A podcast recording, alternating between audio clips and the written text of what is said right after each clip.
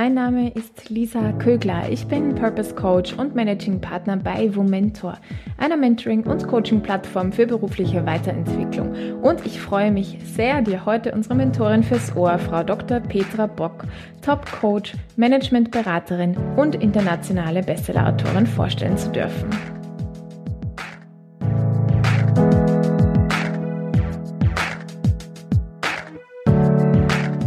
Heute habe ich eine ganz besondere Person zu Gast, denn sie ist für mich Vorbild und eine große Inspiration, Frau Dr. Petra Bock. Frau Dr. Bock hat Geschichte und Politikwissenschaften studiert und über Transformationsprozesse und Systemwechsel promoviert. Seit ihrer Studienzeit beschäftigt sie sich also mit der Frage, wie kann Veränderung passieren, sowohl auf gesamtgesellschaftlicher Ebene als auch auf individueller Ebene.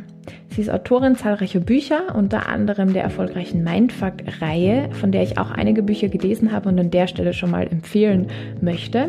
Und sie hat die Dr. Bock Coaching Akademie zur Ausbildung von Profi-Coaches in Berlin und Zürich gegründet. Ihr aktuellstes Buch heißt Der entstörte Mensch – wie wir uns und die Welt verändern und warum wir nach dem technischen Jetzt den menschlichen Fortschritt brauchen. In diesem Buch präsentiert Frau Bock unter anderem ihren neuen Coaching-Ansatz, die Inner Change Methode, die wissenschaftlich fundiert ist. Wenn du da tiefer gehen möchtest, dann kann ich dir zum einen das Buch empfehlen und zum anderen schau mal auf die Dr. Bock Coaching Akademie. Die weiterführenden Links dazu findest du in den Show Notes. In dem Gespräch heute erzählt uns Frau Dr. Bock von ihrem beruflichen Werdegang. Wir sprechen außerdem über die Entstehungsgeschichte des Buches und auch über einige der Kerninhalte dieses wirklich sehr, sehr spannenden Buches, das ich dir ans Herz legen möchte. Und jetzt wünsche ich dir ganz viel Spaß und viele wertvolle Erkenntnisse mit dieser Episode.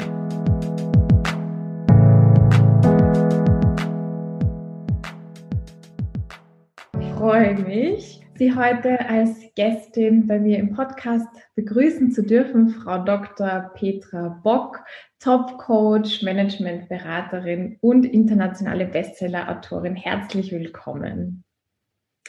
Hallo, freue mich.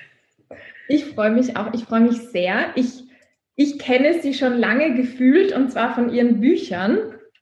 Ähm, also kennen unter Anführungsstrichen demnach weil vor zweieinhalb Jahren, glaube ich, bin ich auf sie gestoßen, auf eines ihrer Bücher und mittlerweile habe ich sehr, sehr viele gelesen, eben auch das Neueste.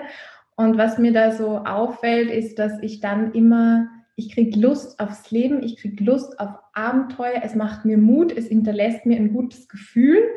Und was mir auch auffällt bei den Büchern, ist, dass sie die oftmals mit einer Vision äh, beginnen wie es zum Beispiel ausschauen kann, wenn man ein potenzial entfalteter Mensch ist oder was wahrer Reichtum wirklich bedeutet. Oder auch im neuesten Buch geht es um eine Vision, wie unsere Welt ausschauen könnte, wenn wir respektvoll miteinander leben, wenn wir auch mit der Umwelt respektvoll umgehen, mit unseren Ressourcen, wenn wir uns liebevoll begegnen und als Folge auch, würde ich sagen, glücklichere Menschen sind.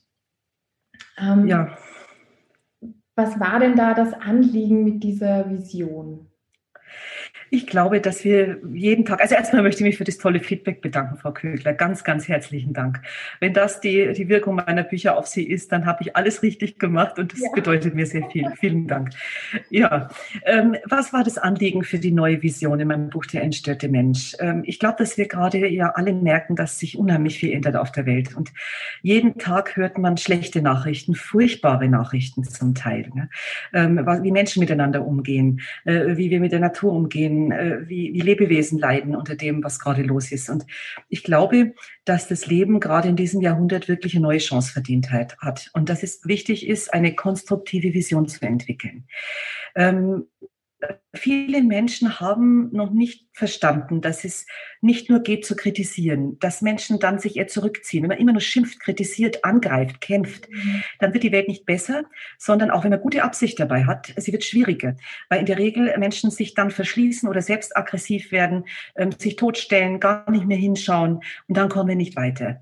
Aus dem Coaching weiß ich, dass es sehr, sehr wichtig ist, eine persönlich wichtige, gute, konstruktive, eine positive Vision von seinem Leben, aber auch auch von einer Zukunft zu haben, die lebenswert ist, wofür wir morgens gerne aufstehen, wofür wir gerne unser, unser Verhalten verändern, wofür wir gerne was Neues ausprobieren. Das brauchen wir und das war mir sehr wichtig in meinem neuen Buch, die ganz klar und deutlich aufzuziehen. Es ist möglich, mit einem anderen Denken, mit einem neuen, besseren Denken, einem lebensfreundlicheren Denken auch eine andere Zukunft zu kreieren. Mm, das finde ich total wertvoll, dass Sie da so eine Vision auch zeichnen in diesem Buch, weil was ich erlebe, ist, dass viele Menschen das auch schwierig finden, groß zu träumen und sich selbst so ein Leben auszumalen, wie es denn sein könnte in, ich sage jetzt, maximaler Lebensqualität. Haben Sie immer schon diese Gabe gehabt, so groß träumen zu können oder woher kommt das? Na, ich glaube, dass es mir so geht wie vielen Menschen heute und auch schon früher so ging als junge Frau, dass ich nicht zufrieden war mit, mit den Möglichkeiten, die ich dachte, die für mich vorgesehen sind. Als Frau, als Mensch. Ähm, äh, dass, dass ich irgendeinem Weg folgen muss, der vorgezeichnet ist. Und ich habe gemerkt, das langweilt mich. Ich, es ist so viel in Bewegung. Ich möchte was Neues machen. Die Welt verändert sich. Als ich mein Abitur gemacht habe, da, da war, ist gerade die Mauer in Berlin gefallen. Da ist so vieles in, in Bewegung geraten. Und ich wollte selber teilhaben an einer anderen, besseren Welt. Das war mir ein ganz wichtiges Anliegen. Ich war schon sehr früh sehr interessiert an politischen und gesellschaftlichen Fragestellungen. Und äh, was aber noch wichtiger war für mich zu entdecken, das habe ich erst später entdeckt, nach einer großen persönlichen Lebenskrise, dass es auch wichtig ist, glücklich dabei zu sein. Dass es nicht hilft, nur ähm, ja, sich, sich zu engagieren, wenn man dabei selber unter die Räder kommt. Wenn, wenn man eigentlich, wenn man nach, nach der Glücksskala gefragt wird von 0 bis 10, wie glücklich bist du, da konnte ich immer nur so einen Fünferwert oder sowas nennen. Und da merkte ich ja, ich möchte gerne beides verbinden. Ich möchte gerne dazu beitragen, dass die Welt ein Stück besser wird, dass es Menschen besser geht. Ich wollte Menschen stärken, aber auch mich selber und mein eigenes Leben voranbringen. Das war mir wichtig. Hm, spannend, das klingt nach einem starken Wendepunkt auch in Ihrem Leben. Wenn wir da in dem Moment vielleicht auch noch kurz einsteigen, ähm, wo Sie dann entschieden haben, ich möchte jetzt auch glücklich sein, vielleicht nicht nur erfolgreich, sondern auch glücklich in meinem Leben. Was hat das dann für Konsequenzen nach sich gezogen oder wie, wie, sind, Sie, wie sind Sie an diese Sache dann herangegangen?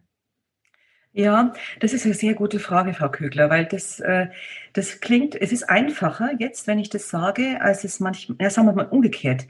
Ich dachte, dass es viel schwerer ist, glücklich zu sein. Ähm, mhm. Und habe hab gemerkt, wichtig ist, zu den Dingen, die ich nicht machen möchte, wirklich Nein zu sagen. Das ist zum Beispiel eine ganz erste Sache, Nein sagen. Jetzt bin ich äh, ganz klassisch erzogen als, als Frau. Ähm, ich bin Jahrgang 70, damit man sich das vorstellen kann, bin also jetzt 50 gerade. Und äh, da ist man so erzogen worden, dass man Ja sagt, ne? dass man immer nett ist und lieb und angepasst. Und äh, für mich war ein erster Schritt zu sagen, nein, ich entscheide, was ich machen möchte und was nicht. Dazu gehört ein erstes Nein sehr häufig, eine Abgrenzung, diese Fähigkeit, die Entscheidung, sich auch abzugrenzen und Ja zu den Sachen zu sagen, ernsthaft Ja, die ich machen möchte auch wenn sie noch niemand gemacht hat, auch wenn sie vielleicht mal riskant sind, auch wenn ich dafür meine Komfortzone verlassen muss. Ich tue das, weil es mich dann gerne aufstehen lässt, weil ich den Tag dann intensiv und gut finde. Und alles andere bringt doch nichts. Ne?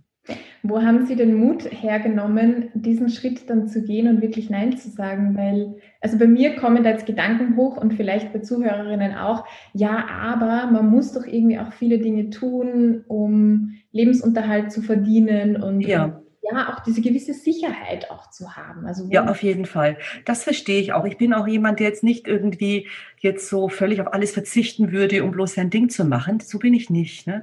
Das verstehe ich auch. Mich hat das Thema auch sehr umgetrieben. Mir war es wichtig, ähm, aber einen Übergang ernsthaft anzugehen. Also meine, meine Vorstellungen vom Leben ernst zu nehmen und dann alles dafür zu tun, dass ich sie umsetzen kann. Und das bedeutet, dass man erst einen Schritt geht und auch Übergänge zulässt. Es geht nicht so, dass man einfach nur den Schalter umlegt und plötzlich ist alles gut. Es ist ein Weg. Aber man muss ihn anfangen. Und natürlich habe ich mir viele Gedanken gemacht. Ich habe mich damals damals auch coachen lassen. Ich war selbst noch nicht Coach. Ich hatte also eine Begleiterin, die mir wirklich, und einen Begleiter, waren zwei Coaches, die mir geholfen haben, ähm, äh, wirklich diese Wege zu gehen. Ich habe zum Beispiel ähm, gesagt, okay, ich mache meinen alten Job, mit dem ich nicht mehr glücklich war, wo ich wirklich einen, damals ein Burnout hatte mit Ende 20. Das hat man damals noch gar nicht so genannt, aber es war eine. Ähm, ich konnte ein Jahr nicht mehr arbeiten, weil ich so erschöpft war und, und habe mir überlegt, was möchte ich denn in Zukunft machen, was mich wirklich froh macht, was ich jeden Morgen, jeden Tag gern mache, wo ich gern auch alt damit werde werde, was immer abwechslungsreich genug ist. Das war wichtig für mich, mhm. dass es keine Routine gibt dauernd. Ne? Und ich habe dazu einen Übergang konstruieren müssen. Ich habe also in meinem alten Job dann tageweise frei weitergearbeitet, als Unternehmensberaterin war das und als Trainerin und, äh, und habe dann äh, meine tatsächliche Berufung, die ich dann auch gefunden habe, eben das Coaching, äh, nach und nach aufgebaut. Und das war wirklich so, dass ich gesagt habe, okay, ich kann nicht jeden Tag jetzt schon mit Coaching starten. Ich muss jetzt noch für einen Übergang, den habe ich genau geplant, ähm, etwas anderes machen, was mich ernährt, weil ich will nicht unsicher werden. Ich möchte nicht Angst haben müssen. Und deswegen verstehe ich äh, Hörerinnen, die jetzt sagen, hm, das äh, so einfach mal losstarten mit dem glücklichen Leben. Na, so einfach ist es vielleicht nicht. Tatsächlich ist es ein Übergang, aber dieser Übergang ist schon ein tolles Abenteuer, weil man ja weiß, wofür man es macht. Ne? Das finde ich ganz, ganz wertvoll, dass Sie das so sagen, dass man sich auch einen Übergang erlauben darf, oder? Und dann eigentlich mhm. diese Schritte, die notwendig sind, auch runterbricht auf kleinere Schritte, die dann viel machbarer auch erscheinen. Wenn ich jetzt ganz genau, ich muss jetzt sofort aussteigen aus meinem Job, den ich nicht mag und irgendwie kündigen und habe keine Ahnung, was dann passiert. Ja, ich nenne das in meinem neuen Buch. Ich glaube, das ist eine Technik, die ganz einfach ist. Prototyping. Das gibt es heute in dem Bereich Design Thinking, wer sich da schon mal mit beschäftigt hat. Da, ähm, da entwickelt man im Grunde einen Prototyp dessen, was man gerne haben möchte, was, was das neue Leben sein soll. Und, äh, und, und da, damit kann man schon anfangen, während das alte Leben, wenn ich es mal so sagen darf, noch weiterläuft. Ne?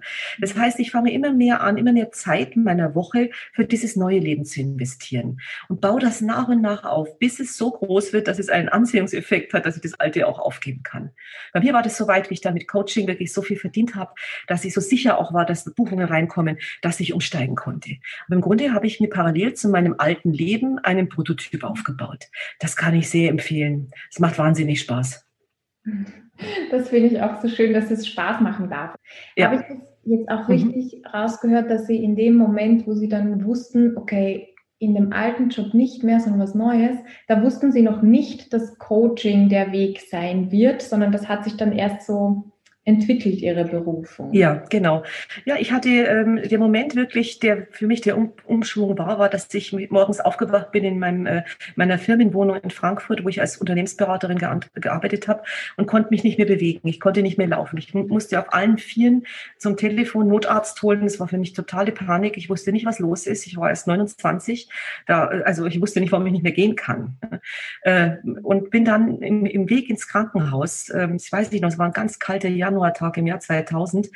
Da habe ich mir gedacht, beim Rausschauen auf die kahlen Bäume, so kann es nicht weitergehen. Ich muss jetzt das finden, was ich wirklich machen will, was mich glücklich macht äh, und was mich äh, glücklich auch älter werden lässt. Ne? So werde ich nicht alt, wenn ich so weitermache, so viel arbeite und für eigentlich für nichts irgendwie, außer für Geld jetzt. Wobei, ne, ich möchte da nicht äh, arrogant klingen. Geld ist eine schöne Sache und natürlich war ich da auch stolz und zufrieden.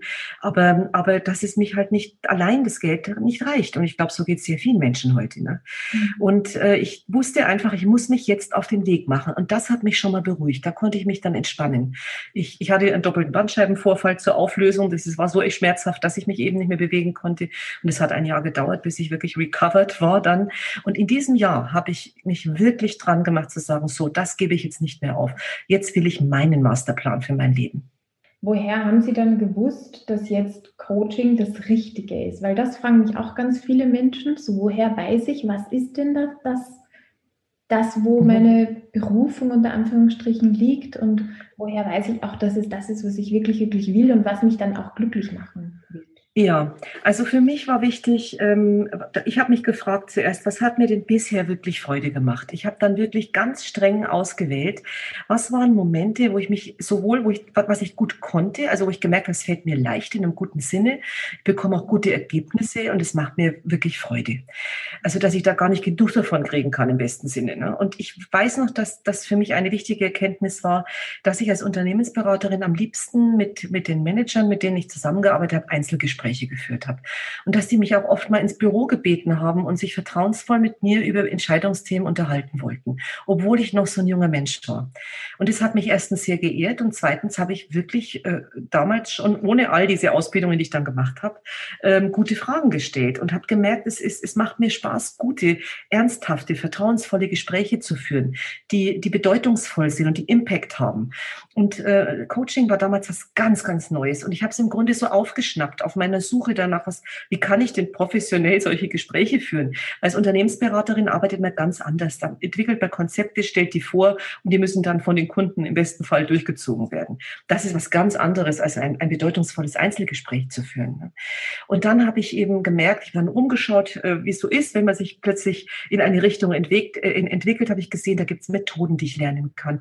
Da gibt es in den USA etwas, das heißt Coaching. Äh, das gibt es jetzt auch schon in Europa. Damit möchte ich mich beschäftigen und ich bin dann immer tiefer eingetaucht und es hat mich fasziniert. Heute bilde ich ja darin aus mit großer Freude, mit einem tollen Team. Und ich muss sagen, es war eben, ich wusste das nicht, ob das so klappt und so wird. Aber es war für mich der richtige Weg, in diese Coaching-Laufbahn einzusteigen. Mhm. Ja, das finde ich auch voll schön, jetzt auch, wo Sie gesagt haben, Sie wussten ja nicht, ob es das Richtige ist, sich auch diese Möglichkeit offen zu halten, nicht, wenn man draufkommt, man sollte, es ist nicht das Richtige, kann man ja auch immer noch was anderes machen. Oder? Unbedingt. Ja, Frau Kögler, danke, dass Sie sagen, das habe ich mir auch erlaubt. Ne? Ich habe gesagt, ich, ich, das kannte damals noch fast niemand, das war ein großes Risiko. Ich wollte schauen, ob es funktioniert, ob ich das gut kann. Ich habe natürlich mich auch professionell damit beschäftigt. Ich habe gute Berater gebucht. Ich habe das ernst genommen. Ich habe ja vorher schon gut verdient und wollte dann auch nicht schlechter dastehen danach. Wusste also, das muss ich schon richtig machen, wenn ich es machen möchte. Ich glaube, das ist auch sehr wichtig, wenn man merkt, es gibt eine Traumrichtung, dass man die ernst nimmt und dass man alles tut, was man als erwachsener Mensch tun sollte, um das zu einem Erfolg zu bringen, was einem möglich ist. Und das habe ich auch getan. Ich habe mich da wirklich äh, engagiert. Das war nicht so, dass ich da saß und gehofft habe, dass da irgendwas passiert mit dem Coaching und da wird schon jemand kommen, ne? sondern wirklich, ich habe das richtig, äh, richtig aufgezogen als Lebensprojekt für mich. Und auf dem Weg immer schauen, ist es das Richtige? Passt es? Ich habe zum Beispiel gemerkt, oh, ich will nicht an den Wochenenden Wochenenden arbeiten. Dann habe ich das aufgehört. Am Anfang habe ich auch am Wochenende gearbeitet. Oder abends will ich auch meine Ruhe haben. Ne? Das waren so Dinge, am Anfang dachte ich, ich muss alles möglich machen, um erfolgreich zu sein. Das stimmt nicht. Es war ganz wichtig, auf meine innere Stimme zu hören und vor allem auf meine Ressourcen zu achten. Wie lange macht das Ganze Spaß und wann wird es anstrengend? Und das gilt auch für Lebensträume. Ähm, und dann geht es nicht darum, den Lebenstraum unbedingt aufzugeben, sondern ihn neu zu bauen, also anders zu konstruieren, den Prototyp umzustellen, dass es wieder richtig Spaß macht, dass da die Energie fließt. Das ist ganz entscheidend und das geht. Dranbleiben. So wie Sie auch vorher gesagt haben, Nein sagen, oder? Das gilt ja nicht nur für Dinge, die man nicht gerne tut, sondern selbst wenn man den eigenen Traum lebt oder ihn verfolgt, auch da auf die eigenen Ressourcen zu achten, weil selbst der eigene Traum kann irgendwann ja vielleicht sogar zum Albtraum werden, wenn man ja. da völlig ähm, ausnutzen lässt oder über seine eigenen Grenzen die ganze Zeit drüber geht.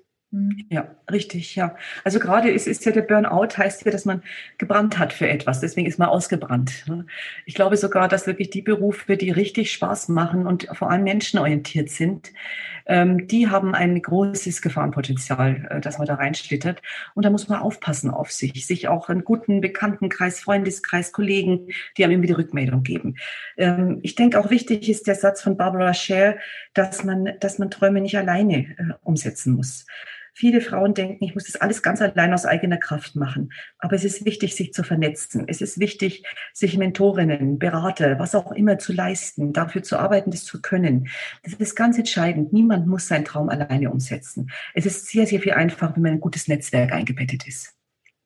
Wie haben Sie das für sich selbst auf dem Weg umgesetzt mit so einem guten Netzwerk oder Personen, die Sie begleitet haben. Sie haben jetzt schon gesagt, Sie sind auch selbst in Coaching gegangen, haben sich Berater zur Seite geholt. Gab es da noch andere. Ja, für mich war es wichtig, um ganz ehrlich zu sein, mein ganzes Umfeld ein bisschen auszusortieren. Ich habe mich sehr bewusst, dass wir wieder beim Nein sagen, von Menschen getrennt, die mir immer nur Angst gemacht haben. Die meinten, das wird doch nichts. Und wieso hast du jetzt diesen sicheren Job aufgegeben? Und es war doch alles toll. Was hast du eigentlich für Luxusprobleme und so, ne? Wer will denn schon Glück haben, wenn man doch gut verdienen kann? Das reicht doch. Ähm, diese Menschen habe ich nach und nach einfach nicht mehr angerufen, mich nicht mehr getroffen mit denen. Ich habe dann einfach was zu tun gehabt. Ich habe lieber lieber mich wirklich um meine, meine konstruktiven Lebensprojekte gekümmert und habe mich stattdessen mit denen mehr vernetzt und viel, viel mehr kooperiert, die auch so wie ich äh, etwas machen wollten aus ihrem Leben. Und es ist bis heute so, ähm, dass ich, dass ich negative, konstruktive Menschen äh, nicht lange in meinem Umfeld lasse. Ne? Das ist mir wichtig. Äh, nicht, weil ich Menschen einteile in gut und schlecht oder so, sondern äh, weil es mir wichtig ist, dass, dass, dass es das Leben konstruktiv gesehen wird. Von, ich gebe das auch rein. Ne? Ich bin auch nicht jemand, der andere entmutigt und immer wieder warnt und klein macht, sondern ich möchte Menschen etwas zutrauen, sie stärken, groß machen, ob das in meinem Privatleben ist oder im Berufsleben. Das ist meine Art und ich, ich stehe dazu, dass ich das auch in meinem Leben so haben möchte. Und ich glaube, das brauchen brauchen wir immer mehr, dass wir dazu stehen, wer wir sind und wer wir sein wollen. Hm. Jetzt das Buch Der entstörte Mensch, eben das neueste Buch, das ist ja so eine richtig große Gesellschaftstheorie und Utopie. Wie ist denn dieser Wunsch entstanden, das zu schreiben? Hat sich im Grunde aus meiner ähm, Arbeit ergeben, seitdem ich eine ganz junge Frau bin. Ich habe äh, Politikwissenschaften studiert und hatte ja vorher schon gesagt, es war zu der Zeit, als die Mauer fiel, habe ich angefangen zu studieren.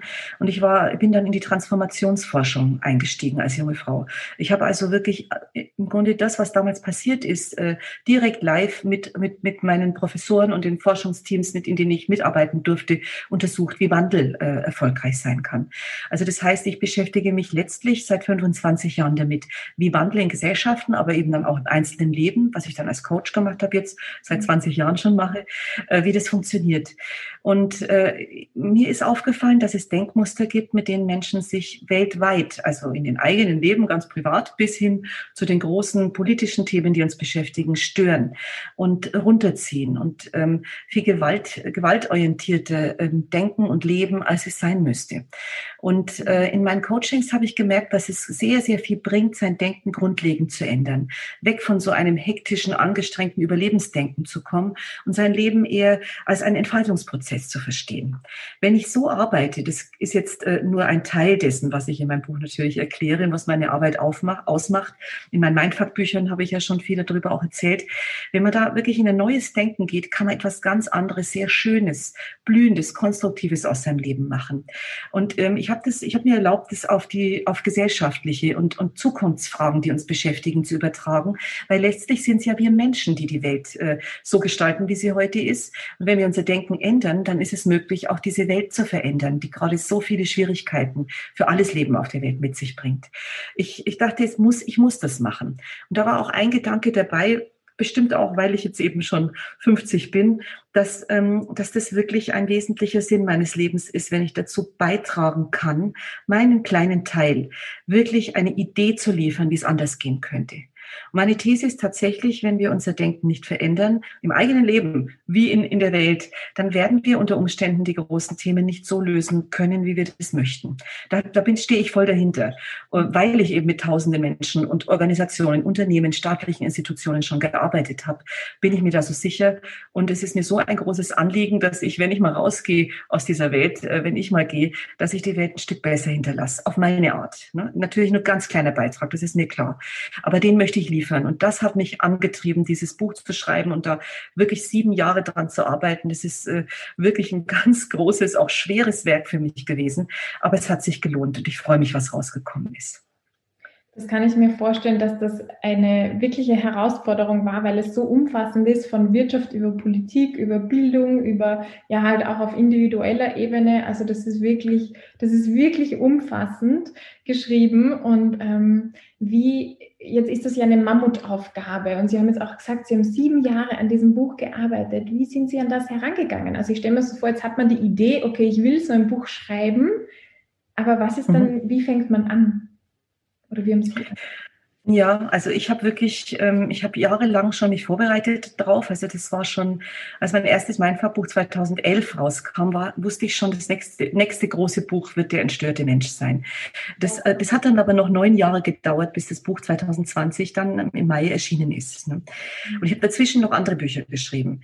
Ich wusste aber, das ist das große Thema, was ich, was ich klären möchte, wie man, wie man ein Denken finden kann, mit dem dieses Jahrhundert besser werden kann. Mhm. Und, ähm, und ich habe insgesamt wirklich fünf Versionen geschrieben dieses Buchs. Die sind auch alle immer wieder zum Verlag gegangen. Ich war entweder selbst nicht zufrieden, habe es zurückgezogen oder der Verlag sagte, jetzt wird es zu kompliziert, das verstehen viele Menschen nicht mehr, da müssen sie bitte nochmal neu ran, dass es wirklich etwas ist, was man verstehen kann. Und ich habe also sehr, sehr oft umgeschrieben, aber es war im Grunde ehrlich gesagt, Frau Kögler, so etwas wie, ich muss das tun. Ich muss das tun. Wenn ich danach tot umfall, ist das auch in Ordnung. Äh, wirklich. Ist, und das ernsthaft, ähm, dass es passieren muss. Und ähm, gleichzeitig habe ich immer darauf geachtet, an mir immer wieder schöne Auszeiten zu nehmen von meinem Berufsleben, meinem Coaching- oder Ausbildungsbereich und in schöne Hotels zu gehen. Ich habe in den Alpen geschrieben, am Meer geschrieben. Ich, ich war auf Mallorca, ich war auf Fuerteventura im Winter ich, ich, ähm, ich hatte in einem Alpenchalet mich zurückgezogen zu schreiben, dass ich wirklich dafür sorge, beste Bedingungen für mich zu schaffen, um mit meine ganzen Bücher, mein ganzes Auto war voll mit Büchern, äh, natürlich vieles auch online, aber ich, ich lese einfach gerne wirklich haptisch die Bücher und hab, bin da so rumgezogen im Grunde über Jahre und habe an diesem Werk geknabbert, gearbeitet, wieder verworfen, wieder weitergearbeitet. Ich glaube, so wirklich ähm, anspruchsvolle große Sachen, die brauchen einfach ihre Zeit und Durchhaltevermögen. Und das, äh, das war wichtig. Es haben mich aber auch viele Menschen unterstützt. Meine Mitarbeiter, mein Team, einfach großartig. Ne? So viele Menschen, auch Leserinnen und Leser, die von dem Projekt wussten und mich, mich immer wieder angefeuert haben und gesagt, oh, wann kommt's denn? Ich warte drauf, ich habe schon vorbestellt, was auch immer. Das hat mir geholfen.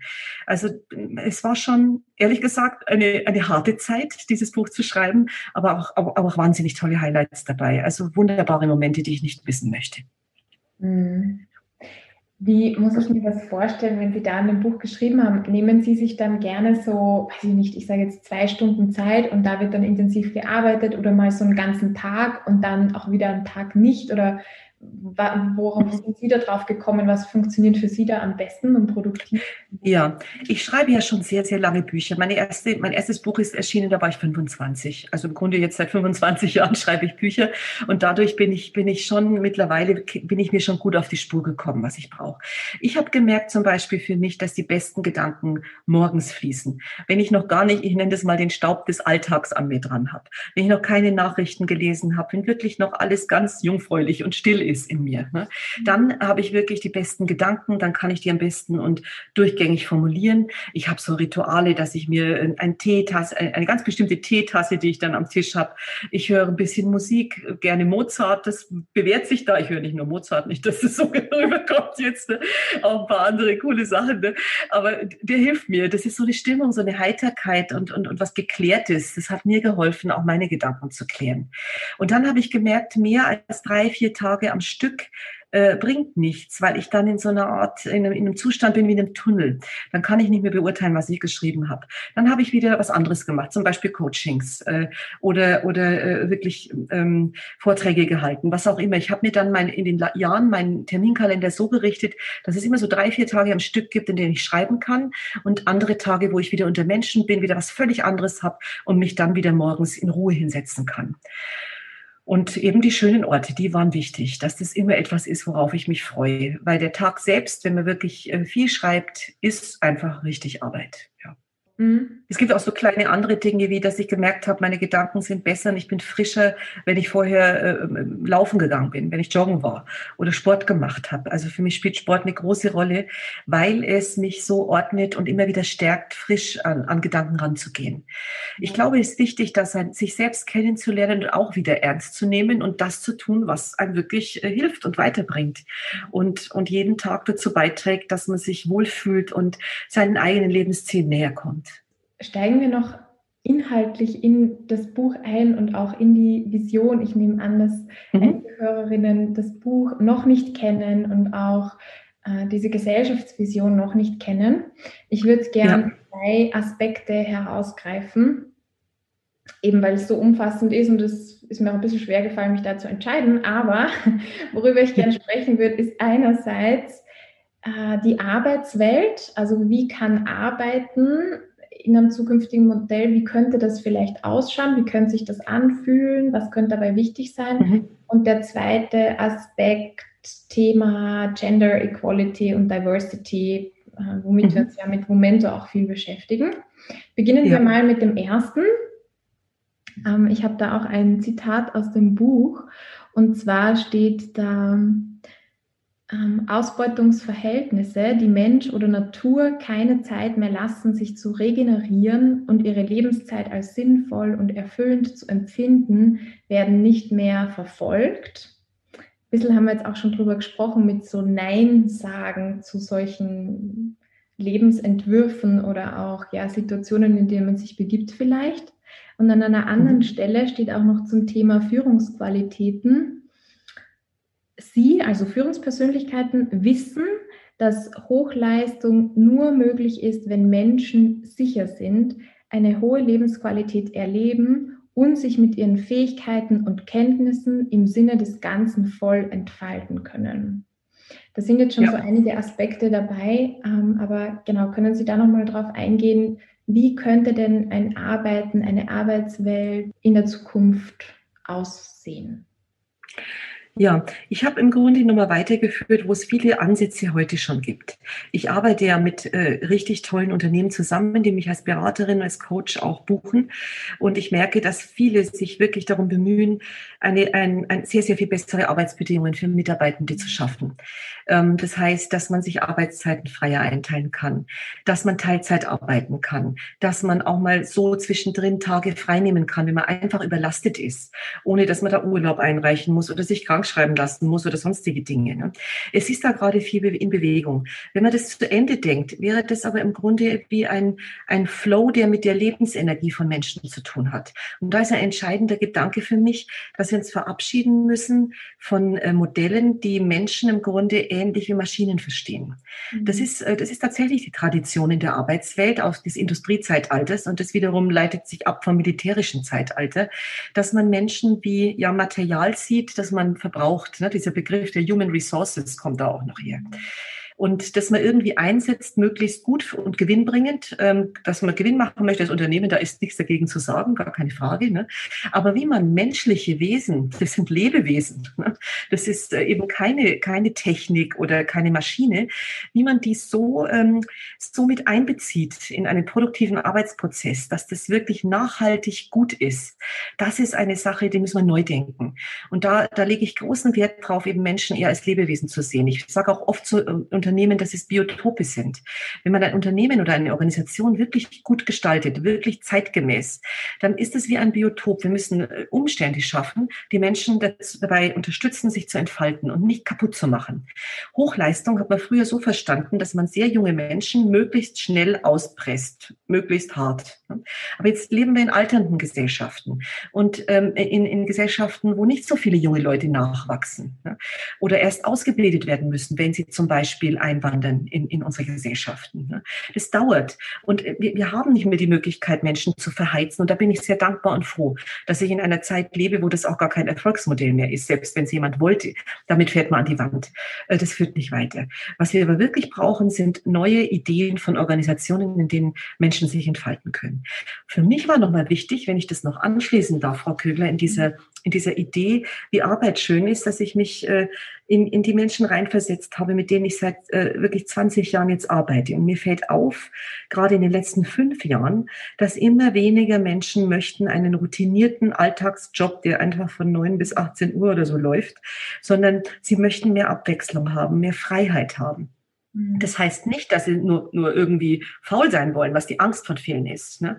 Dass man jetzt gar nichts mehr macht und nur noch Urlaub hat oder was auch immer, überhaupt nicht. Sie wollen etwas Sinnvolles tun, das ist das eine. Sie möchten es auf ihre Art tun können und so, dass sie sich auch wieder regenerieren können, dass sie wieder Kraft schöpfen können. Das bedeutet, dass wir uns sehr, sehr viel flexibler entwickeln müssen in der Arbeitswelt und dass wir auch Sinnperspektiven schaffen müssen. Ich habe das in meiner Vision bis 2050, das sind immerhin noch 30 Jahre, da tut sich viel in 30 Jahren, wenn man es gut macht macht, ne? Äh, so dass man im Grunde als, als, als Mensch ein, mehrere Konten hat, die miteinander verwoben sind, auch bis hin auf eine globale Ebene, wo man zum Beispiel für soziale äh, Projekte bestimmte, ich habe das im Grunde eine digitale Währung erfunden, die nenne ich die, die Life Coins. Äh, das ist im Grunde das, womit man bezahlt. Und die kriegt man sowohl für soziales Engagement oder Tierschutz oder Dinge, die einem wirklich als einfach sinnvollerweise wichtig sind, moralisch, ethisch wichtig sind. Und dann gibt es Projekte, die tut man wirklich, um Mehrwert zu schaffen, wirtschaftlichen. Und dann gibt es vielleicht sogar eine eigene selbstständige Tätigkeit, die man auch gern verwirklichen möchte oder eine künstlerische. Und äh, diese Dinge werden so verbunden, dass Menschen individuell sich entfalten können. Ich glaube, so entsteht ähm, es, es klingt sehr visionär und ist auch visionär, das weiß ich. Es klingt für, sie, für viele sehr ungewöhnlich. Ähm, ich glaube, da kommen wir auch noch drauf, ne, ob das naiv ist. Ne? Das ist ja das, was man denken könnte, wenn ich so spreche. Aber ich bin ganz sicher, weil ich es erlebe im Coaching seit 20 Jahren und seit fünf Jahren besonders, dass es Menschen leistungsfähiger macht, dass es sie nachhaltig zufriedener macht, dass die Krankenstände sinken, dass die Produktivität sich erhöht und dass wir eine Explosion von Kreativität erleben, die wir brauchen, um die vielfältigen Herausforderungen unserer Zeit zu lösen. Und wir gehen endlich mit uns selbst artgerecht um. Das ist etwas, was wir oft vergessen. Wenn wir über die Natur nachdenken, denken wir immer, wir müssen für alle anderen Lebewesen jetzt da sein, was auch stimmt. Ne? Aber wir müssen vor allem mal über uns neu nachdenken. Was brauchen wir eigentlich? Wir sind ja genauso Lebewesen. Äh, die essen, schlafen, brauchen ein Dach über dem Kopf, Liebe und Sicherheit, dass sie nicht Angst haben müssen um ihre Existenz. Deswegen ja. ist Sicherheit so eine wichtige Grundlage. Ja, Sie schreiben auch an einer Stelle, von Menschenschutz. Das fand ich auch ganz toll. Und zwar äh, eben nicht nur, dass wir nicht nur Klima- und Naturschutz denken müssen, sondern auch Menschenschutz und Menschenschutz als Bestandteil von Klima- und Naturschutz, was finde ich auch diesen ja. ausdrückt von wir sind Teil des großen Ganzen, wir sind Teil von der Natur und wir stehen ja. jetzt nicht getrennt davon da. Ganz genau. Ne? Ich denke, dass wir alle Dinge besser lösen, wenn wir sie nicht aus Hass und aus Ärger heraus tun, sondern weil wir, weil wir selbst zufrieden sind mit unserem Leben, weil wir uns sicher fühlen, weil wir uns verbunden fühlen, jetzt schon in der menschlichen Gemeinschaft, dann können wir sehr viel mehr geben. Wir können es mal überlegen, wie ist es, wann gebe ich mehr, wenn ich hungrig bin oder wenn ich satt bin? Wann kann ich eher teilen? Ich glaube, wenn ich, wenn ich genug habe und sicher bin, dass es so bleibt, dann kann ich mich viel eher anderen zuwenden und sehr viel mehr Besseres tun, als wenn ich ähm, ja rachsüchtig bin, äh, hasserfüllt bin, was auch immer. Das kostet so viel Energie, das bringt uns nicht weiter. Mhm. Jetzt ist das eine sehr hands-on-Frage, die ich habe, aber als Führungskraft, wenn ich mir das jetzt vorstelle, ich bin jetzt in einem Unternehmen, ich habe MitarbeiterInnen unter mir und sagen wir, ich will das zum ich will das umsetzen, soweit es mir eben möglich ist. Ich will meinen Mitarbeiterinnen eine Atmosphäre bieten, wo sie sich sicher fühlen, wo sie das Gefühl haben, ich kann, ich, ich habe, also ich lebe nicht aus einem Mangel heraus oder aus Angst heraus mhm. oder ich muss mich da jetzt ständig beweisen. Arbeitswelt wird ja oft auch mit der Metapher von Kriegsfeld äh, beschrieben. Ja, an der Front, ja, ja, genau. genau. ja. Ja. Da geht auch um die Existenz, da muss man sich verteidigen, da muss man kämpfen, da sind die anderen die Feinde. So, wenn ja. ich äh, Führungskraft bin, sagen wir, und ich will da jetzt diesen anderen Spirit irgendwie reintragen in mein Team zumindestens, mhm. wie könnte ich das denn machen? Ja, also ganz wichtig, schön, dass wir das auch mal nochmal so, so abgrenzen. Die Vision ist natürlich eine, wo, wo, wo sehr, sehr viel weitergeht. Ne? 2050, wir leben in anderen Generationen schon, es ist schon sehr viel passiert. Was ich da gerade geschildert habe mit den Live-Coins, Coins, ist wirklich eine, eine utopische Sicht. Ne? Ich glaube, die ist möglich und die ist überhaupt nicht irreal. Und ich fange auch schon mit Menschen, die mich darauf angesprochen haben, einiges mal auszuprobieren, Experimente dazu zu machen. Ne? Mhm. Aber äh, wichtig ist, wenn man jetzt wirklich heute damit anfängt, geht es sehr gut. Und das machen auch schon viele äh, visionäre Führungskräfte, dass sie ihre, ihre Mitarbeitenden nicht eben als Material sehen, das jetzt zum Funktionieren gebracht werden muss, sondern dass sie sie als Individuen wahr und ernst nehmen, dass sie sie sehen in ihren Stärken und in ihren Herausforderungen und dass sie ihnen äh, das an Rückendeckung geben, das sie brauchen. Rückendeckung ist leider auch wieder ein Begriff aus dem Militär direkt, ne? was sie brauchen, um wirklich mutig und kreativ an ihre Aufgaben ranzugehen, ohne dass die Ziele des Unternehmens aus dem Auge verloren werden. Das ist ja ganz wichtig. Ne? Es ist ja nicht, mir geht es nicht darum, dass jetzt es nur noch ein Spielplatz ist, wo wir im Grunde wie Kinder uns, äh, uns frei äh, im freien Spiel entwickeln, sondern dass es erwachsene Menschen sind, die sich optimal entfalten können. Und diese Idee, mich zu fragen, was braucht dieser Mensch, was braucht mein Team, um sich zu entfalten? Braucht es vielleicht mehr Herausforderungen?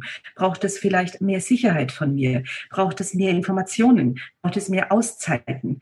Äh, braucht es mehr Flexibilität? Diese Fragen, die arbeite ich auch mit Führungskräften ganz konkret durch. Und das hat eine Riesenwirkung. Menschen können das manchmal gar nicht glauben, wenn sie das erste Mal so behandelt werden. Dass es wirklich darum geht, dass man davon ausgeht, wenn es dir gut geht und wenn du dich entfaltest, ist das gleichzeitig das Beste, was du für deinen Job und für dieses Unternehmen tun kannst oder für diese Institution. Ne? Ähm, das ist aber tatsächlich so. Menschen sind nachhaltiger, motivierter und wie gesagt weniger krank. Es gibt weniger Konflikte und es gibt mehr Ergebnisse. Das ist das Schöne dran. Mhm.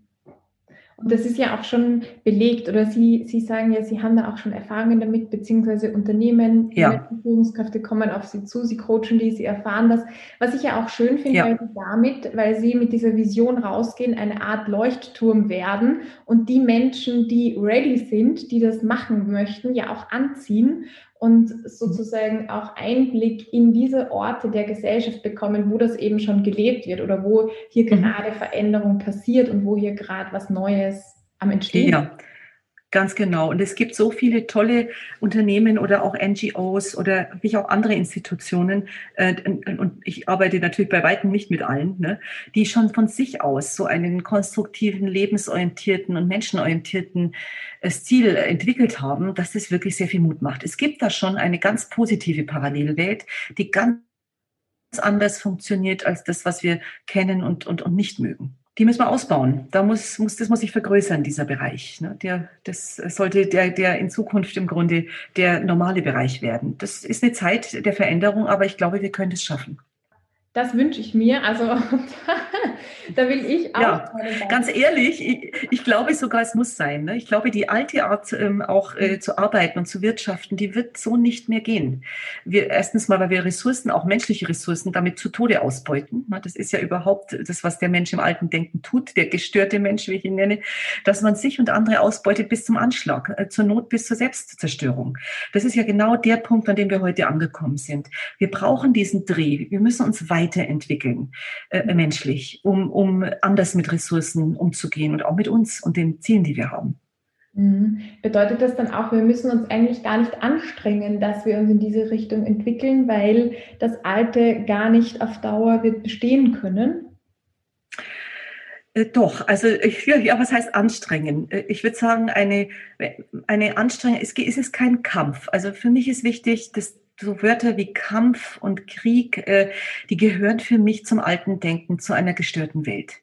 Mhm. Das meine ich ernst. Äh, und ich glaube, dass ich da schon wirklich auch als Historikerin und Politikwissenschaftlerin genug dazu sagen kann und da nicht naiv bin. Ich meine, dass die, das, was wir gerade erleben, dass wir um alles kämpfen und andere niedermachen und Gegner suchen, egal wie gut unsere Absichten sind, dass das ein Modell der gestörten Zeit ist. Eines Zeitalters, äh, wo Menschen wirklich ums Überleben immer wieder kämpfen mussten. Das brauchen wir heute nicht mehr. Wir haben ganz andere technische und wirtschaftliche Möglichkeiten, zumindest in unseren Breitengraden, also in der, in der im weitesten Sinne westlichen Welt. Es ist wichtig, dass immer mehr Menschen auch in anderen Teilen der Welt Sicherheit erleben, dass sie medizinische und wirtschaftliche Sicherheit erleben, dass sie andere Möglichkeiten haben, sich zu, zu entwickeln, dass die Qualität ihres Lebens sich verbessert. Da müssen wir alle mitarbeiten. Was aber nicht mehr geht, ist, ist diese kämpferische Anstrengungsnote. Ähm, ich glaube, mit dem neuen Denken kann man diese Veränderungen smart verändern, äh, äh, also einbringen, diese Veränderungen smart erreichen. Ähm, klug, mit weniger Kraftaufwand, äh, weil es eine konstruktive Atmosphäre, die entsteht, äh, ist, die entsteht, wenn wir Leben als Entfaltungsprozess verstehen und nicht mal als Überlebenskampf. Schön. Auch schön, dass Ihnen das so ein Anliegen ist und so wichtig ist und ja. Ja, auf jeden Fall. Großartig.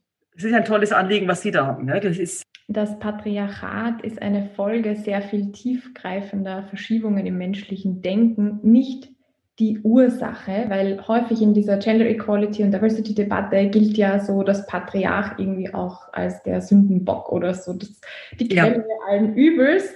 Und ähm, da schauen Sie ja eigentlich noch ein Stück weit tiefer oder okay, was ist noch die Ursache, die dahinter liegt? Können Sie da auch nochmal ähm, drauf eingehen? Ja.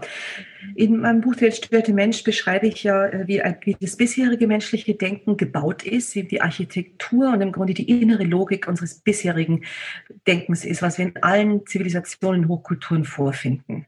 Und ich mache einen Vorschlag, wie es sich ändern könnte, also wie ein anderes Denken, ein konstruktives Denken in unserem Jahrhundert aussehen könnte.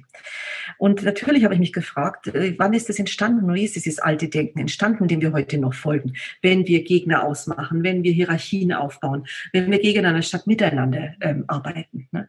Und ähm, meine, meine Sicht äh, auf die Dinge ist, dass es sehr früh entstanden ist, zum letzten Klimawandel, der ungefähr vor 12.000 Jahren war. Da hat sich ein Denken herausgeprägt, das wir, dem wir heute noch folgen.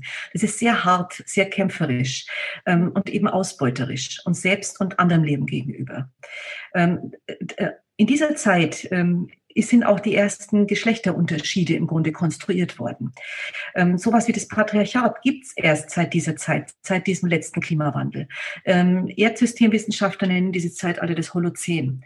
Heute sind wir in dem, was Wissenschaftler das Anthropozän nennen, das Zeitalter des Menschen, wo der Mensch so eine starke Rolle hat in der Natur, dass er im Grunde äh, dieses ganze geologische Zeitalter nach sich benennen kann. Also dass es mit Fug und Recht, dass man das so nennen kann. Das alte Denken, wo das Patriarchat auch herkommt, ist das Holozän. Vor dem Holozän gab es die, die, die nomadischen Gesellschaften und da gab es diese Geschlechterunterschiede nicht, keine Rangunterschiede. Ähm, Männer und Frauen sind gleich beerdigt worden, auch übrigens gleichberechtigt mit Kindern. Das sind wichtige Hinweise, die Beerdigungsrituale unserer Vorfahren. Es gab noch keine Arbeitsteilung zwischen einer adeligen Kaste und dem Fußvolk, das die harten, die schweren Arbeiten erledigen muss.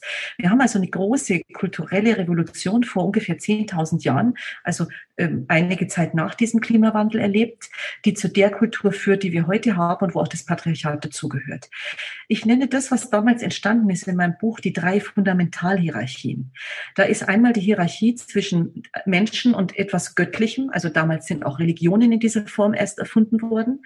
Ähm, dann die Hierarchie zwischen Mensch und Natur, die plötzlich äh, andersherum war als vorher, nämlich dass man sich die Natur unterwerfen soll und dass man sie ausbeuten muss, um überleben zu können. Und die dritte Hierarchie ist die zwischen Mann und Frau, die wir leider weltweit vorfinden. Und selbst wenn wir sie umdrehen, wenn plötzlich die Frauen höher werden als die Männer, bleiben wir beim gleichen Prinzip, nämlich einer bipolar hierarchischen Konstruktion. Und die ist für mich gestört. Das gehört zum alten Denken. Das müssen wir hinter uns lassen. Deswegen ist für mich im Grunde, und ich weiß, dass ich da wirklich gerade anderes vorschlage als die Diskussion, für mich wäre das Ziel der Gender-Debatte, dass Geschlecht nicht mehr wichtig ist. Mhm. dass es nicht mehr wichtig ist. Und das bedeutet, dass die Identitäten nicht mehr so wichtig sind. Dass es um die Identität der Zugehörigkeit zur Spezies und der Individualität geht. Also ich bin Mensch und Individuum. Es ist egal, welch, in welchem Körper ich geboren wurde, aus welcher Kultur ich stamme. Das ist nicht wichtig. Ich kann mich als Individuum entfalten in einer Welt, die grundsätzlich lebensorientiert und konstruktiv positiv äh, agiert. Und das ist etwas anderes, als die heutigen Debatten sind. Ich habe es auf den Punkt gebracht, für mich wäre alles, wäre die Arbeit erledigt, wenn Geschlecht so wichtig wäre wie die Schuhgröße oder die Haarfarbe eines Menschen. Einfach nicht ausschlaggebend. Hm. Hätte das auch zur Folge, dass wir generell viel weniger in Hierarchien denken? Also Hierarchien, das äh, findet ja nicht nur jetzt im Denken bei den Geschlechterrollen oder Geschlechtern statt, so irgendwie der Mann ist mhm höher ja. als die Frau, sondern auch in ganz vielen anderen Aspekten. Und natürlich, gerade auch vor allem in der Arbeitswelt mit Rangordnungen und mit Chefs und Mitarbeitern. Und dann kann ich die höchste Ebene, CEO und so weiter. Also da haben wir überall diese Hierarchieebenen. Wird das damit auch ja. einhergehen, dass wir einfach weniger hierarchisch denken und auch wirken? Ja, also ich denke, das, äh, das alte äh, Bild von Gesellschaft ist durch die Struktur dieses alten Denkens eines, was wirklich in, wie, wie so Leitern, ne? wir sagen auch die Karriereleiter hinaufsteigen und sowas. Ne?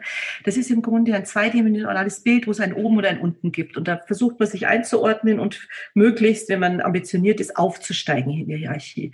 Das Bild, was ich von äh, im neuen Denken entwickle, ist ein netzwerkartiges. Das ist, kann man sich vorstellen wie ein pulsierendes, lebendiges Netz im dreidimensionalen Raum.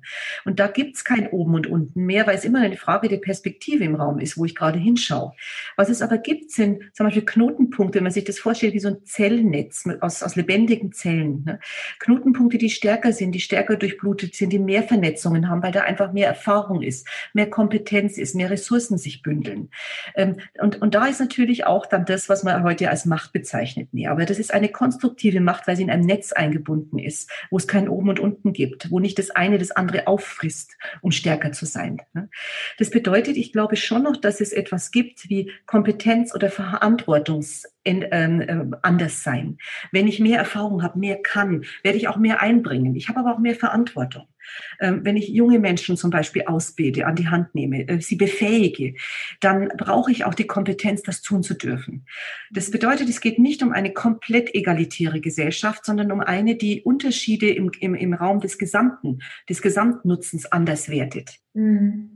Ich kann mir das gut vorstellen mit dem Bild, das Sie gerade gebracht haben, dass es nicht mehr in diesen zwei Dimensionen gedacht ist, sondern in diesen ja. drei Dimensionen eben im Raum und, und es um diese Vernetzung geht.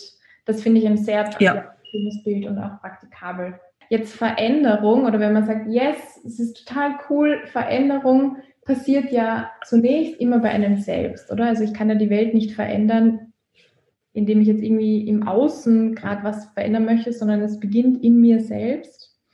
Ähm, und da ist auch eine Frage gekommen aus der Community von Anna. Mhm. Fragt, was ist die kleinstmögliche Veränderung, die sofort wirksam ist und die ich bei mir selbst machen kann? Ja, es ist wirklich eine ganz einfache Frage, die ich äh, mir stelle, ähm, um genau das zu erreichen. Ich frage mich, äh, trägt das, was ich jetzt gerade tue und denke und vorhabe und mache, Trägt es zu meiner Entfaltung bei oder kommt es aus einer Überlebensangst und einer Energie, wo ich Dominanz haben möchte, wo ich Status unbedingt haben möchte, wo ich mhm. besser oder stärker sein möchte als andere oder wo ich mich unterwerfe und kleiner mache, als ich eigentlich bin? Dann ist es altes Denken, ne, wenn es äh, diese zweite Option ist. Wenn ich aber weiß, es trägt zu meiner Entfaltung als Mensch bei, dass ich wachse, dass ich, dass ich mehr erlebe, dass ich mich besser vernetze ähm, und, und, und äh, mein Leben als bedeutsamer empfinde dann ist es eine gute Entwicklung. Und dann geht es in Richtung Veränderung. Mhm. Jetzt, wenn Sie draufkommen in einem Moment, es ist aus Überlebensangst heraus, es ist aus diesem Konkurrenzdenken heraus, es ist aus dem heraus, dass ich im Mangel bin und glaube, das jetzt tun oder haben oder wie auch immer zu müssen, weil es um etwas Existenzielles in mir irgendwie geht. Selbst wenn das gar objektiv betrachtet gar nicht so der Fall ist, aber es sich vielleicht in dem Moment einfach so anfühlt was haben Sie da für Tipps? Wie kann man aus diesem Zustand wieder herauskommen? Weil das merke ich auch, dass es oft gar nicht so leicht ist, selbst wenn man es erkennt und Erkenntnis ja. ist der erste Schritt, aber dann ja, auf jeden Fall. bringe ich mich dann wieder heraus, weil das ja was höchst Emotionales ist auch. Das ist ja, ja. Ja, also ich glaube, wenn man wirklich gerade so im Grunde gefangen ist in einem Gefühl, dann wird es schwer sein, äh, das Ruder rumzureißen. In dem Moment, wo ich gefangen bin, merke ich es ja auch nicht. Dann bin ich so drin, dass ich es gar nicht merke. Was Sie ansprechen, ist ja der Punkt, wo ich merke, Mensch, äh, hier stimmt was nicht, mir geht's nicht gut. Ich bin jetzt hier in der voll panisch und ängstlich. Da habe ich schon den ersten Schritt getan, weil ich mich schon dissoziiert habe. Ich habe schon, ich merke schon, wie es mir geht. In dem Moment kann ich mir diese Frage stellen: äh, Was ist jetzt, wenn ich, wenn ich weiß, dass alles gut ist, dass hier nichts Existenzielles passiert, äh, dass es nicht mein Leben kostet, wenn ich jetzt etwas anders mache und neu ausprobiere? Ähm, da, da kann man sich wieder in die Balance bringen. Es ist im Grunde ein bewusster Akt des sich selbst Ausbalancierens. Und äh, was auch oft hilft, ist, sich klar zu machen, Mensch, ich bin doch ein erwachsener Mensch, der schon viel geschafft hat im Leben. Egal, wo wir gerade stehen in unserem Leben. Jeder von uns, der sich solche Fragen stellt, der über sein Leben nachdenkt und reflektiert, hat schon so viel geschafft, wie die Mehrheit der Menschen leider noch nicht. Mhm. Insofern kann man da schon stolz sein, wenn man sich diese Frage überhaupt stellt. Und das sich klar zu machen. Ich bin ein fähiger Mensch. Ich bin ein erwachsener Mensch. Und ich kann jetzt mich selbst ernst nehmen und kann aus einer Sicherheit heraus denken und mich fragen, was brauche ich jetzt, um mich zu entfalten, um wegzukommen von der Panik, um hinzukommen in die Neugier, in einen Mut, in Unerschrockenheit und vielleicht sogar Abenteuerlust im eigenen Leben. Das ist möglich. Aber dazu muss man an den Punkt kommen, dass man merkt, dass man gerade auf der anderen Schiene ist. Ja, das stimmt. Das, wichtig, also das ist sowieso der erste Schritt, dass man es überhaupt merkt, sonst kann man aus dem gar nicht rausgehen. Und das hat für mich auch was zu tun mit Erwachsensein, wenn ich mich selbst und auch, ja, wenn ich mich selbst so weit regulieren kann, dass ich mich selbst wieder ermutigen kann, dass ich mir selbst diese Worte zusprechen kann oder sagen kann, ja. eben, du hast schon viel geschafft, erinnere dich, da war das und jenes und ja, man sich selbst wieder diese, ähm, diese Fähigkeiten und Ressourcen aktiviert, die in einem da sind. Genau.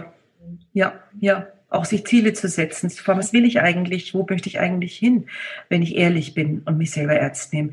Das sind Dinge, die können wir als erwachsene Menschen uns fragen. Und es ist jederzeit möglich, das auch wieder zu aktivieren. Auch wenn man das mal kurzzeitig verliert. Ja. ja.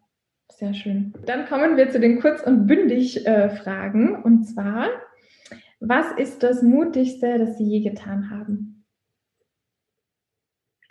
Das Mutigste, glaube ich, war schon meine Karriere als Unternehmensberaterin so früh an den Nagel zu hängen und einen Beruf, in einen Beruf zu starten, den noch keiner kannte, wo ich selber noch nicht wusste, ob das läuft, wo ich aber einfach wusste, ich will das machen und ich traue mir zu, darin erfolgreich zu sein, wenn ich mich wirklich äh, engagiere. Mhm. Das war mutig von mir damals, würde ich heute in der Rückschau aus versehen. Mhm. Ja. Wer glaubt an Sie? Ähm, also ich glaube, wirklich ganz wichtig ist, dass ich, also Glauben ist ja so, so ein Wort. Ne? An jemanden glauben heißt ja oft auch, sich Illusionen zu machen über jemanden ne? und gar nicht zu kennen und irgendwas rein zu projizieren. Ähm, mir gefällt da das Wort Zutrauen besser, wenn, wenn Sie das erlauben, Kögler. Ja, ne? Natürlich sagen wir im Landläufigen äh, mit dem Glauben und da würde ich natürlich antworten, das Wichtigste ist, an sich selbst zu glauben und das tue ich. Ne? Im Sinne von, dass ich mir etwas zutraue. Ich traue mir zu, dass ich mein Leben selbst gestalten kann, dass ich die Freiheit und die Möglichkeiten habe. Und das habe ich mir auch schon sehr früh zugetraut, schon als junger, sehr junger Mensch, dass ich, äh, dass ich es anpacken kann und dass ich nicht abhängig bin in einem ganz furchtbaren Sinne äh, von dem, was andere sagen oder was andere von mir erwarten. Mhm. Das ist das eine. Und dann gibt es natürlich in dem Moment, wo man sich selbst etwas zutraut und insofern an sich glaubt, fangen auch andere an, an einen zu glauben, weil die das merken und spüren. Und dann ist man im Grunde das, was Sie Leuchtturm genannt haben, fängt man schon sehr früh an zu sein. Mhm. Ich glaube, dass es sehr, sehr früh losgeht. Wenn man wirklich seinen eigenen Weg geht, wird man zum Leuchtturm für andere. Und, äh, und das finde ich ist ein sehr schöner Gedanke. Wir mhm. brauchen noch viel mehr von diesen Leuchttürmen. Das wäre schön. Ich glaube, jeder von uns kann einer sein. Mhm. Mhm. Auch schön. Ja. Sie sind auch einer, Frau Kögler. ja. Danke. Ja, ich glaube, manchmal sieht man das mehr und manchmal auch weniger. Oder manchmal, also ich, ja. manchmal erlebe ich mich mehr als auch als Leuchtturm und merke das auch und fühle mich stark. Und dann gibt es schon noch die Phasen, wo ich das Gefühl irgendwie nicht so habe, aber wo ich ja. denke, okay, da will ich auch ähm, gnädig und geduldig mit mir selbst sein und das muss nicht ja. im Moment. Ja. ja. ja. Was ist für Sie Erfolg? Ähm, für mich ist Erfolg, dass das, ähm, ja, das ist eine gute Frage, das, was ich tue, auch für andere nützlich und erstrebenswert ist. So würde ich das nennen. Dass es Impact hat im Außen. Mhm. Für mich ist ähm, es wichtig, dass ich die Dinge, die ich tue, nicht nur für mich selbst tue. Ich tue sie natürlich auch für mich selbst, weil es mir Spaß macht, weil es mir Freude macht, weil ich selbst oft Fragen nachgehe, die ich beantworten möchte. Aber in dem Moment, wo auch es für andere eine Resonanz ergibt, eine Resonanz erzeugt, wo etwas auf ein Funke auf andere überspringt, ähm, wo Inspiration stattfindet, da ist für mich Erfolg. Und letztlich ähm, ist es auch etwas, was ich im Grunde merke an dem, ähm, was Menschen mir schreiben, was sie mir sagen ähm, und natürlich auch an dem, ähm, was ich verdiene. Mhm. Denn für mich ist ein gutes, auch materiell gutes Leben auch etwas, was ich wichtig finde, was schön ist, was mir Schönheit und Freiheit ermöglicht. Und das ist mir wichtig. Und das gehört für mich auch zum Erfolg. Mhm. Irgendwo auch so die Summe von dem, was zurückfließt. Ja als Antwort auf das, was Sie so nach draußen. Genau, es ist im Grunde eine Resonanz von außen ne? mhm. auf das, was ich tue. Mhm. Und, ähm, und das ist wichtig, finde ich, dass es dieses Geben und Nehmen gibt. Mhm. Kommen wir zur aller, aller, allerletzten Frage, ähm, die Sie bestimmt kennen als Coach. Das ist eine ganz äh, bekannte Coaching-Frage und zwar. Ähm, Stellen wir uns vor, wir haben jetzt gerade noch Vormittag, also nach unserem Gespräch irgendwann, Sie werden Mittagessen vermutlich und dann Ihren Tätigkeiten nachgehen, heute noch am Tag, den Abend schön verbringen mit Ihrem neuen Welpen und ähm, genau, einen guten Abendessen und einen schönen Ausgang des Abends. Und irgendwann fallen Sie zufrieden ins Bett und Sie schlafen tief und fest und erholsam. Es ist ein guter Schlaf. Und während der Nacht passiert ein Wunder und das bekommen sie eben nicht mit, weil sie da gerade eben schlafen. Und dieses Wunder ist, dass die Mission, für die sie gerade unterwegs sind, sich plötzlich überall auf der ganzen Welt erfüllt. Alle Menschen sind entstört. Jetzt am nächsten Morgen, sie wachen auf, sie wissen noch nicht, dass dieses Wunder passiert ist, aber was ist das Erste, woran sie es erkennen würden, in dieser neuen Welt? Was ist das Erste, woran Sie es erkennen würden? Vielleicht auch an den Menschen dann, denen Sie begegnen, woran Sie es da erkennen würden, an den Reaktionen. Ähm, können Sie uns da noch mitnehmen in diesen? Ja. Ja, ich glaube, dass das allererste wäre, dass ich selbst mich freue, dass ich aufwache, dass alles gut ist, dass ich mich auf den Tag freue, ähm, dass ich, dass ich, wenn ich in mein Smartphone schaue, einfach wieder tolle neue Nachrichten lese was, was, was Menschen wieder entwickelt haben, um, ähm, um in einem besseren ähm, Einklang mit der Natur zu leben, mit sich selbst zu leben, wie, wie es uns gelungen ist, Armut zu beseitigen auf der Welt, mhm. wie es uns gelungen ist, kreative neue Projekte zu starten. Ähm, es sind gute Nachrichten aber auch oft ernsthafte Nachrichten, wo noch Themen sind, wo noch Menschen gesucht werden, die mitdenken, die mitarbeiten möchten. Ich bin sehr eng vernetzt mit Menschen aus der ganzen Welt. Ich, ähm, ich freue mich wieder Nachrichten von denen zu lesen, was die gerade machen. Die sind ja doch in anderen Zeitzonen unterwegs und haben vielleicht schon super Sachen erlebt und äh, können vieles äh, Interessantes berichten, ähm, haben mir vielleicht auch schon Fragen gestellt, weil ich mir vorstelle, dass wir eng vernetzt sind und uns gegenseitig im Grunde wie ein Netzwerk auch zur Verfügung stellen, wenn es Fragen gibt, wenn es äh, Anregungen gibt, wenn es Zuspruch braucht.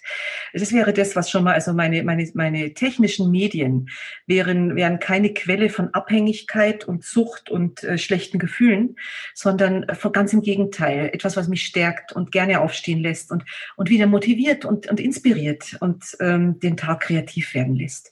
Das ist das eine. Und dann stelle ich mir vor, dass ich, sagen wir mal, ich gehe raus und, und, und hole mir, hol mir Brötchen äh, in der Bäckerei. Ähm, da, da begrüßen mich fröhliche Menschen. Es ist ein wirklich ein gutes Miteinander. Das muss jetzt nicht überdreht sein, so stelle ich mir gar nicht vor, sondern einfach, dass man, äh, dass man sich verbunden fühlt miteinander dass man sich nicht äh, bewertet und abwertet, sondern, sondern schätzt, sich freut, dass man sich sieht.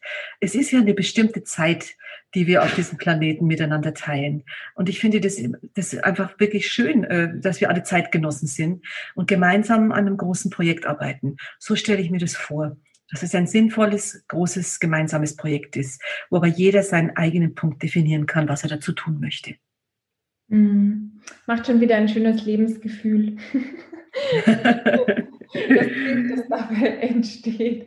Ja, total schön. Ja, danke für die tolle Frage, Frau Kügler. Das lädt ja ein dazu, das so zu machen. Ne? das steht natürlich. Und ja, das, das, zeigt auch so schön, dass wir anders miteinander kommunizieren würden, jetzt auch wie die Nachrichten anschauen, dass die ja, die, dieses Ernstnehmen der Probleme, aber auch das Hinschauen, das ermutigende ähm, Erfolge teilen und halt die guten Nachrichten, konstruktiver Journalismus und so wie das ja auch. Mhm, ja. Voll schöne Vision. Also vielen Dank fürs Mitnehmen, sowohl heute im, in die Vision des Buches, also jetzt noch zum Abschluss so Ihre persönliche Vorstellung, wie die Welt sein könnte. Und ähm, ja, und auch ein großes Danke von meiner Seite, dass Sie da so viel Zeit, Herzblut investieren, dass Sie auch sich immer wieder die, die äh, ja, diese Anstrengung auf sich nehmen, die Bücher dann zu schreiben und dem nachzugehen, wo Sie merken einfach, es muss raus, weil, glaube ich, so viele Menschen davon ähm, beschenkt werden und ich eben auch. Also es macht mir immer Spaß, das zu lesen und große Freude und ist eine große Inspirationsquelle. Und vielen Dank, dass Sie da das machen und diese Arbeit tun. Mensch, vielen Dank, Frau Kökler. Dankeschön. Das freut mich sehr. Das mache ich sehr gerne. Ich hoffe, dass du jetzt nach dem Gespräch auch so ein positives Gefühl hast und mit einer neuen Zuversicht in die Zukunft blickst und vielleicht sogar wirklich Lust bekommen hast, das eigene Denken zu verändern. Wenn du sagst, du möchtest da tiefer einsteigen, dann schau dir auf jeden Fall das Buch an, kauf dir, lies es durch. Es ist sehr empfehlenswert. Der entstörte Mensch heißt es. Und wir haben dir weiterführende Websites von Frau Dr. Petra Bock in den Shownotes verlinkt.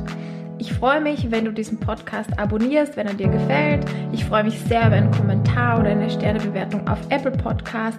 Und ich lade dich ein, den Podcast weiter zu empfehlen und weiter zu schicken an Leute, wo du sagst, die wird das auch ermutigen oder die sind auch auf der Suche nach einer neuen Version, Vision, Version und Vision der Welt, der Arbeitswelt oder befinden sich gerade in einem persönlichen und beruflichen Veränderungsprozess, wo das hilfreich wäre. Ich wünsche dir wunderbare zwei Wochen, denn dann hören wir uns wieder und bis dahin folge deinem Beat.